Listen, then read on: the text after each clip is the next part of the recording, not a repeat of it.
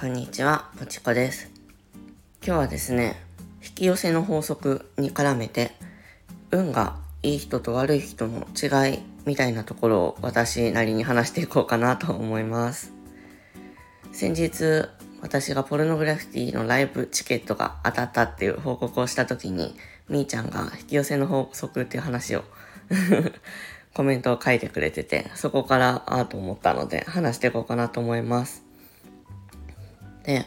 皆さんは自分で自分のことを運がいいって思いますか？それとも悪いって思いますか？私はですね、昔は結構自分が運が悪いなと思ってたんですね。で、でも最近は運がいいんじゃないかって 思っていてで、そう考えた時に、運がいい人っていうのはこの2点ができてるんじゃないかっていうのがあったので、はい、そこをシェアしていきます。で、その2つっていうのが、まず1つ目、自分が欲しいものをが明確になってるか。で、2つ目っていうのがその欲しいものの価値を正しく分かってるか。で、この2点がすごく重要だなって最近感じてます。ね、もちろんこの運がいい悪いっていうのは完全な運っていうものありますよね。ランダムだったり確率だったりで、もう本当に自分ではコントロールできない部分で、そういうのじゃなくて、うんと自分がの心構えとか気持ちで変えられる部分の運の良さについての話になります。で、まず一つ目の欲しいものが明確になってるか。これはわかりやすいかと思うんですけど、自分が何が欲しい、本当に欲しいものっていうのが分かってるか分かってないかで、えっ、ー、と、だいぶ差が出てくると思うんです。わかりやすい例で言うと、ね、私先日スマホを買い替えたんですけど、このスマホが欲しいって、ね、はっきり分かってると、そのスマホの情報を自分で検索したりとか、実際使ってる人が目に入るようになったりとかね、ありますよね。やっぱり店頭で見たりもするし、同じように車買い替えたいなって思ってると、ね、周りの、えっ、ー、と、走ってる車が気になったりとか、そういうような感じで、自分が欲しいってはっきり分かってるものって、情報が入ってきやすくなりますよね。こういうのって 皆さんも多分体験としてあるんじゃないかなと思います。まず、それが一つ目のポイントですね。で、その一つ目をクリアした上でもう一つ大事だなって思うのが二つ目のさっき言った価値の部分で、その自分が欲しいと思ってるものが貴重なものだって自覚できるかどうか。これってすごくね、当たり前なんだけど私はこれが昔結構できてなかったなって思ってます。もちろんね、一つ目の自分が欲しいものがあんまりはっきり分かってなかったっていうのもあるんですけど、多分それ以上に自分が欲しいもの、欲しいって思ってるってことは今手に入ってない状態ですよね。で、うんと自分が持ってないものをね、手に入れるって結構難しいんじゃないかなって思うんです。欲しいものはもちろん、うんと自分がいたい場所とか、ね、相手との関係性だったり、こういうなりたい、ね、今後なりたい姿だったりいろいろあると思うんですけど、欲しいものって。そういうね、自分の欲しいものが、うんと価値が高いものだったり、貴重でうんとレアなものだって気づけると運が悪いっていう感覚が減ってくるんですね。これね、うーん、まあ完全ランダムな話なんでちょっと例えが違うかなと思うんですけど、ビンゴ大会とかありますよね。で、一等賞が例えばディズニーのペアチケットですってなった時に、この友達と二人で参加してて、その友達が一等賞当たりましたっ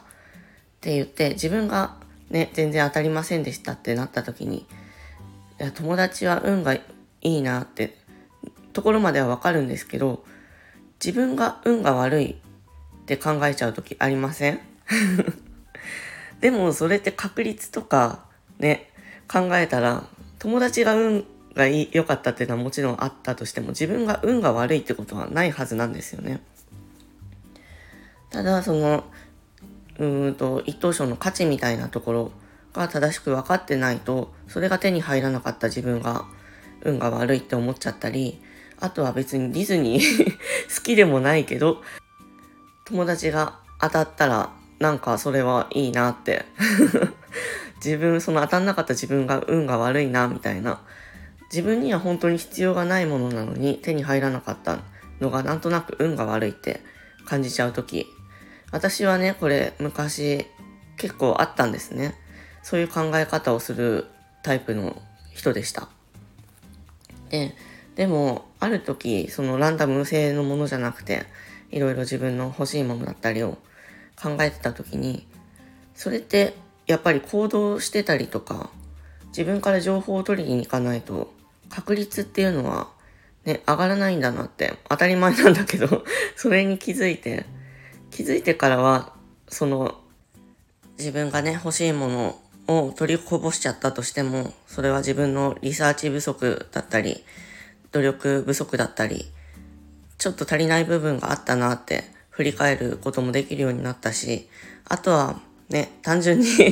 うんと、完全な運とかランダム性が高いものだったりしたら、それは自分と縁がなかっただけで、自分の運が悪いわけじゃないなって考えられるようになりました。それで、最近私が思ったのは、この運の良さっていうのは、自分がどれだけチャンスに気づけるかと、そのチャンスを逃さずに捕まえられるかってとこなんじゃないかなって考えてます。私の最近の一番わかりやすいところで言うと、このスタイフですね。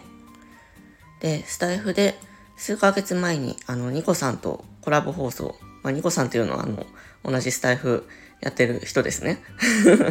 私の配信を聞いて始めましたって言ってくれてる配信者さんで、で、その人に、うんとコラボ配信しませんかって結構初期の段階で 誘われたんですね。で、ただ私この自分のスタイフでも何回か言ってるんですけど、あんまり面識ない人と話すのが得意じゃないんですよ。得意じゃないというか結構緊張する タイプなので、すごくね、正直迷ったんですよね。あの、返事では全然、あ、やりましょうみたいな感じで言ってたりしたんですけど、もちろんね、直接面と向かって誘われたわけじゃないので、断ろうと思えば全然ね、断れるんですよね。なんかあしらの 理由をつけて断ることはできたんですけど、私としてはそれがすごく貴重なチャンスだなっていうのも自覚できてたので、だってそういうコラボ配信とか何か一緒にやりましょうって私自分から基本的に誘わないんですね。誘わないというかその面識があんまりない段階で誘えないんです。だからスタイフ自体はちょこちょこ更新してたんですけど、誰かとのコラボ配信みたいなのはしたことがなかったし、自分から誘うことはないだろうなってずっと思ってました。そんな中での、えっ、ー、と、お誘いだったので、これは私 このチャンスを逃したらもう多分、一生コラボ配信せずにずっと一人でスタイフやっていくんじゃないかってすごく思って、で、うん、もちろん、そのね、うまく話せなかったらどうしようみたいなのとかもかなり考えたんですけど、勇気を出して、えっ、ー、と、コラボやりましょうって 答えたんですね。で、うんと、その結果としてこうやって、今いろんな人とね、ニコさんを通じて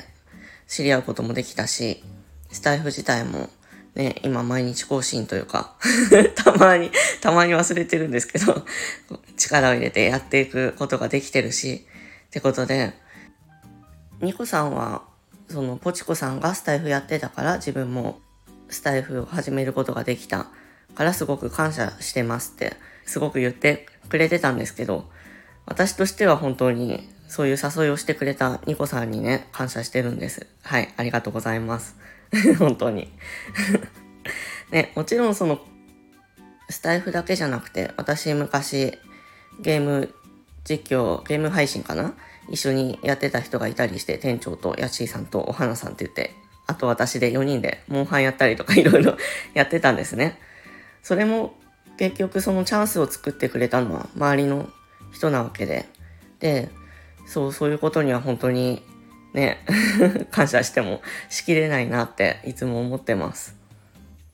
で、もちろんそれと同時に、その、チャンスだって気づいてちゃんと